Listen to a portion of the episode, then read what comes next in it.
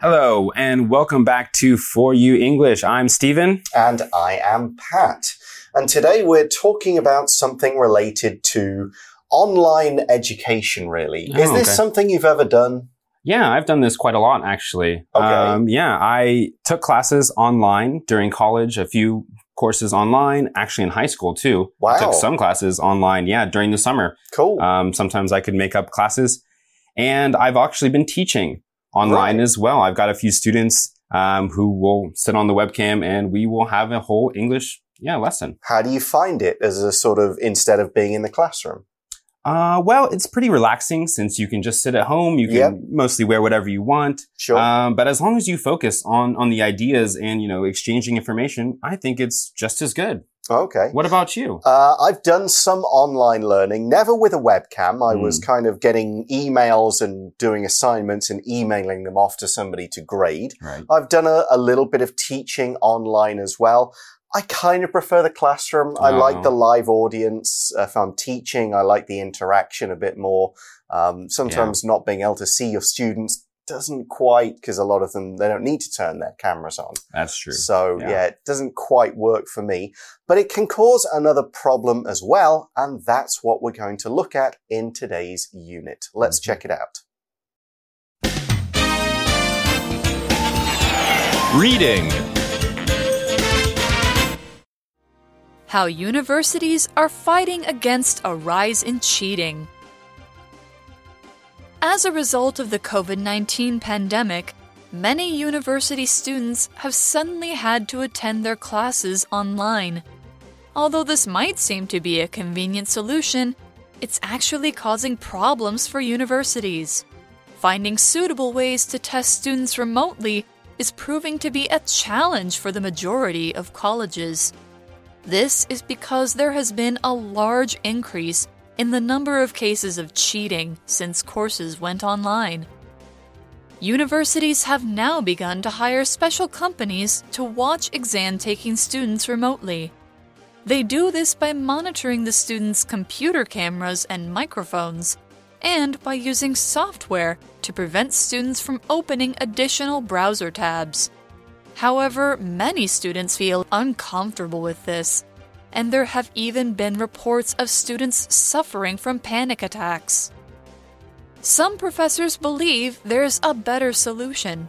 They want to change the style of exams to test how well students can think deeply about things, rather than just have them memorize facts. They believe it's harder to cheat in this kind of exam and it would also provide a richer learning experience for students. So the article begins by saying, as a result of the COVID-19 pandemic, many university students have suddenly had to attend their classes online. Of course, this has been happening pretty much all over the world. That's right. Yeah, big change for a lot of people. And it was as a result of the COVID virus problems, of course. We use this phrase as a result of as a transition phrase, and it's used to show what has caused something. You can either use it before or after the result. You can say something did this as a result of this, or you can say this happened as a result this happened. So it doesn't matter which way you use it. You can put the cause and effect on either side, but either way, it does connect the cause and effect. And of course, this was all about a pandemic. Right. Yeah. This pandemic is basically when a disease spreads to many places in a large area. Maybe like a country or right now, the world, Mm. right? The pandemic has spread all over this world, COVID-19, and many people get this kind of disease. So it's very, very important to be careful and take care of yourself during this pandemic. Yeah, pandemics are usually kind of big world events that are in the news all the time. Of course, COVID, uh, Zika. You remember Mm, yeah, the Zika, that virus? a few years Uh, ago. Uh, I can remember the SARS one in the early SARS, 2000s. that was that was quite a long time ago. I was very young. Yeah, I can still kind of remember it being talked about. Um, that's about as much as I can remember. Anything else is a bit too early for Mm. me. So people, uh, they're not going to classes. They don't want to spread the disease. Yeah. So they're sitting at home doing online lessons. And the article says, although this might seem to be a convenient solution, it's actually causing problems for universities. Hmm. Okay. So um, what kind of problems can you imagine it causes? I don't know. I, you got to think. Well, it's not the same university setting. You're not in a room with Mhm. a teacher. You could be doing anything. Right? Yeah, just kind of click, log in. Yes, I'm here, but you're not actually yeah, paying maybe. attention Yeah, at all. exactly. So, going back to our article, finding suitable ways to test students remotely is proving to be a challenge for the majority of colleges. Hmm, makes sense. Yeah, you can't control your students if they're not in the same room. So it, it, it must be a, a very big challenge. You're right. So we've got, uh, we're kind of saying it's finding difficult ways to test them. I imagine because if you're doing a test in a classroom, the teacher can see, all right, I know what any of you is doing. If you pull out a smartphone and start Mm. looking at the answers, I'm going to see. A bit more difficult when the student's at home. Right, right. And that's just not suitable. Mm. But what is suitable? Well, suitable means right or appropriate for whatever is happening, usually in a given situation. So, when taking a test, it is more suitable to use a pencil than a pen. Hmm.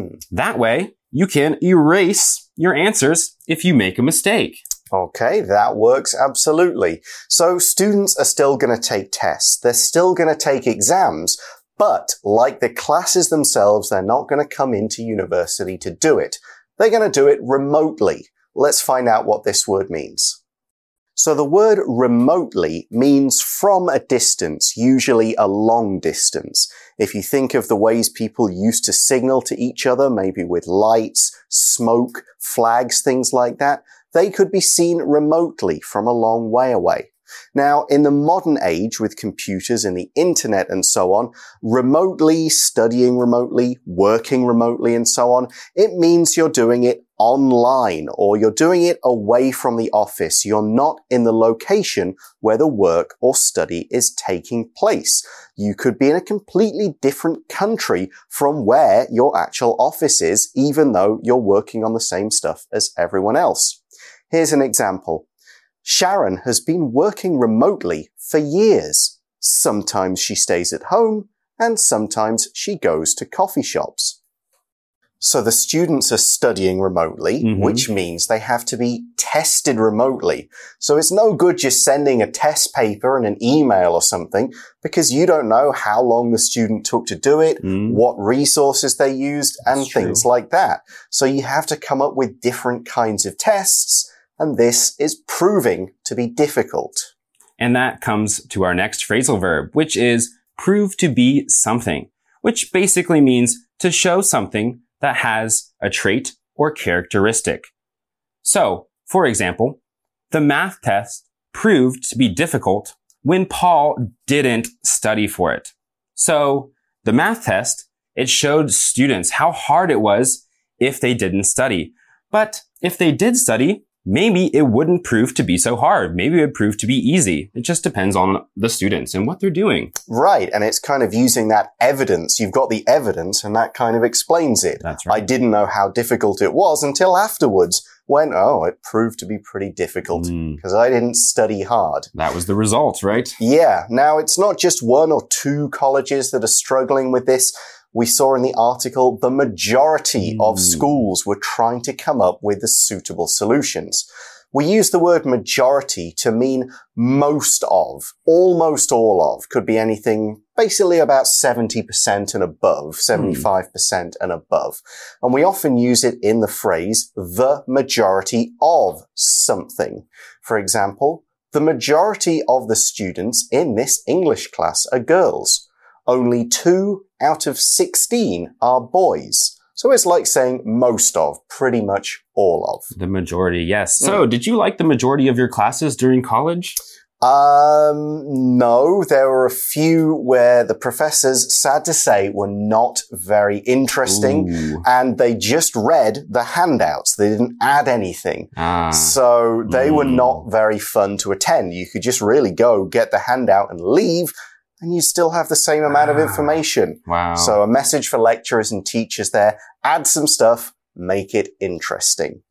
So why has it been so difficult to get these kinds of online tests? All right. Well, the article says this is because there has been a large increase in the number of cases of cheating since courses went online. Ah. Yeah, many students, they can simply take out their phone, take out another book, go on the internet, and look for any of the answers without actually having to think about the course material. And that's not good for our students. Yeah, of course, people do kind of try to cheat in real tests in classrooms, but it's a lot more difficult to do it without being caught. If you're at home, on the other hand, it's a bit different. So, what are these different schools, these universities and colleges, what are they doing about the problem? The next part of the article says, universities have now begun to hire special companies to watch exam taking students remotely. So there's that word again. So what this means, they're not hiring somebody to go to the student's house and kind of watch them as they do their test.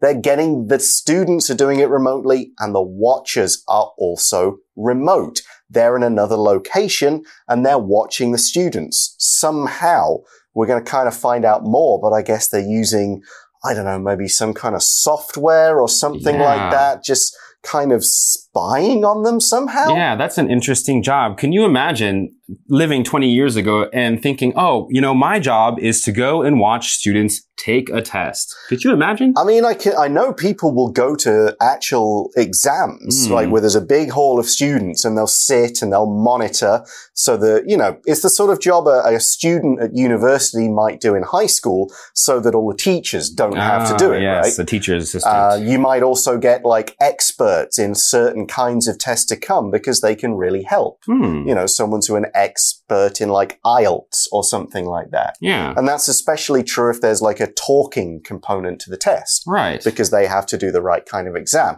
This is completely different though. What is going on with this? Back into the article.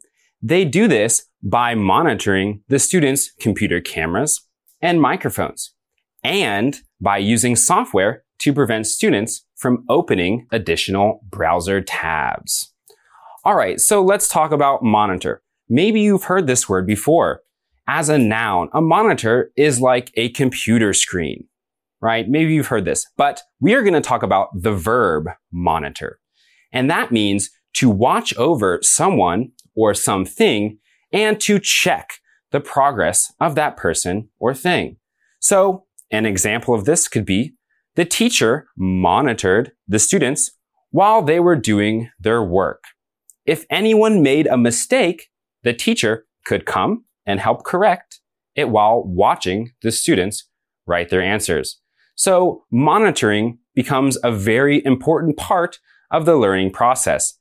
Teachers can catch mistakes and students will learn better if they are monitored properly. So from going from monitors, there's also another type of hardware and that's a microphone. That's right. Uh, pretty much every computer these days is going to have a microphone on it.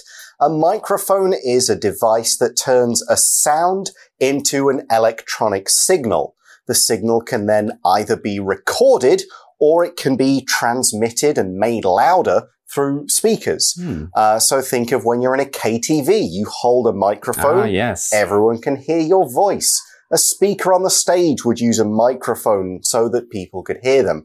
These microphones are pretty small, and a lot of the time they're part of the laptop or Hmm, computer. Yeah. So if you're on a webcam, you're on Skype or something, you talk at your computer, it has one, often more than one microphone to pick up the sounds. Here's an example. The microphone on my computer was broken, so my mum couldn't hear me when we spoke on Skype. It does happen sometimes. And Skype is a type of software. Yeah. So let's get into softwares. There are many types of softwares, but basically a software is a program that runs and does something on a computer. Hmm. So thinking about softwares, What kind of software do you have on your computer, Pat? Um, pretty much the standard stuff, stuff for writing, stuff for going on the internet, stuff for uh, making occasional videos. I have one that I downloaded, which you can use to kind of play like board games, Mm, but oh, online. yeah, You can sort of move pieces on the virtual board and it's got the kind of program for making the game run, that kind of thing. right, cool. So this kind of software that students are using or the monitors who are checking the students, they want to prevent them from cheating. To prevent somebody from doing something just means to stop that thing from happening. And we always use the VING, prevent something from happening, from stopping, prevent somebody from cheating. It's always that kind of gerund form. So that's one of the things they do. We've got another word to look at here, which is additional. And additional basically just means extra or more than is needed. Mhm. All right. Sometimes we have additional things, right? We don't always have just what we need. So an example of that is my mom packed an additional two apples in my lunch. So I gave them to my friends. That means I had a total of three apples, but I only needed one. Two were additional. So my friends got to eat.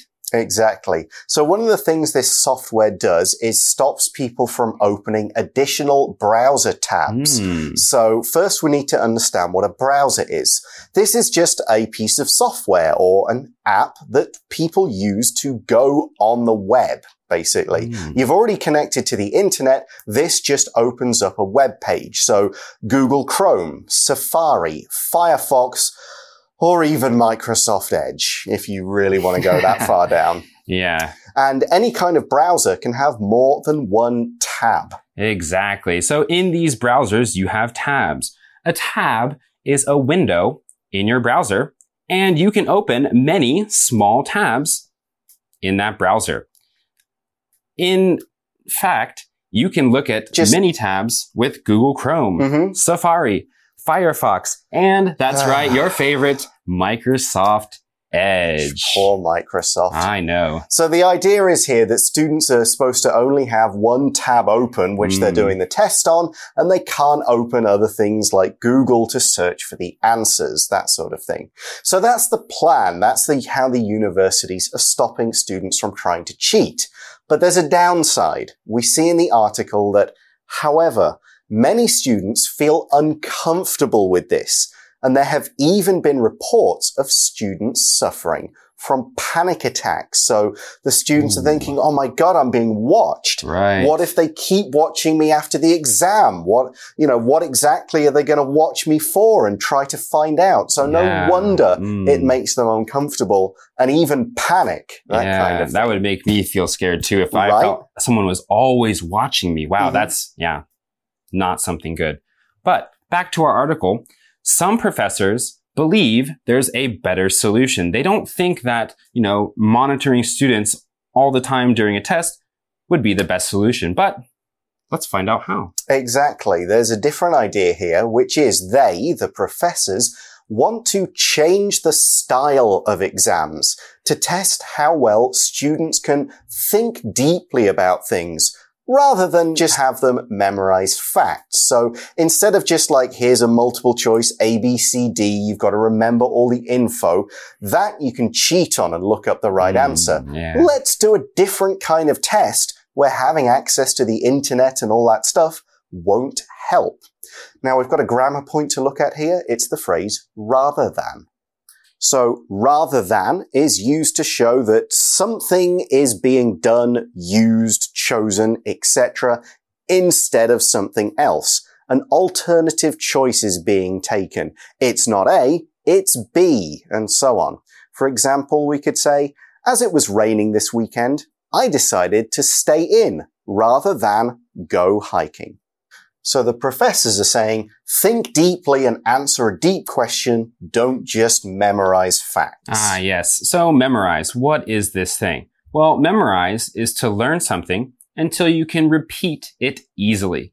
Memorizing vocab is part of learning a new language, Hmm. but it doesn't have to always necessarily be for tests, right? Learning a language, it's almost essential. But for tests and higher level thinking, maybe we don't need it quite Yeah. as much. We can do other things and test knowledge in a way that's not just remember the things again and again. Hmm. And the article says they, again, the professors, believe it's harder to cheat in this kind of exam and it would also provide a richer learning experience for Hmm. students. So with these kind of questions, they're not just going to cheat. They'll also think deeply. They'll enjoy learning. They'll get to reproduce and really get into their subject. That sounds like a great idea. Yeah, that's great. Okay, well, we're going to move on now to today's For You chat question. For you chat.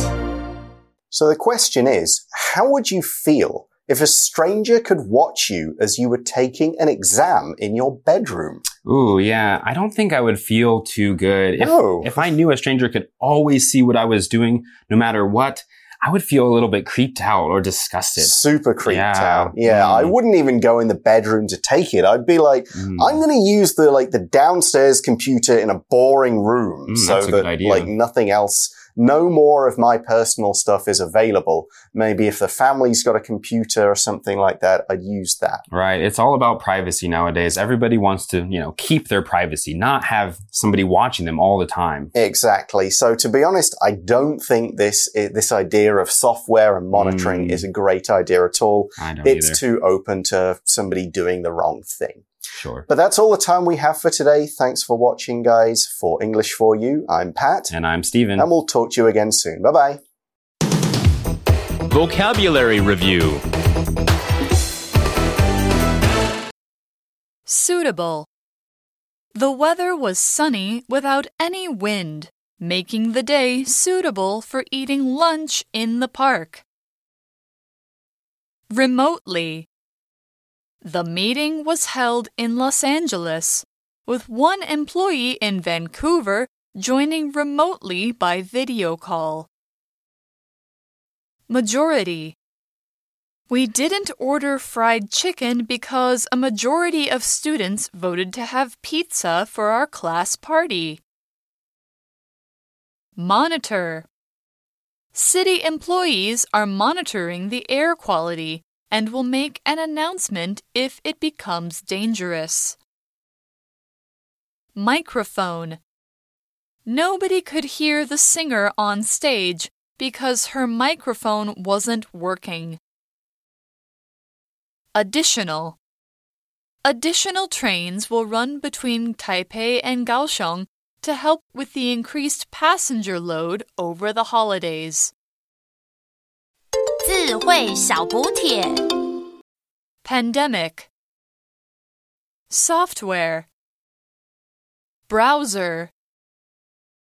Tab. Memorize.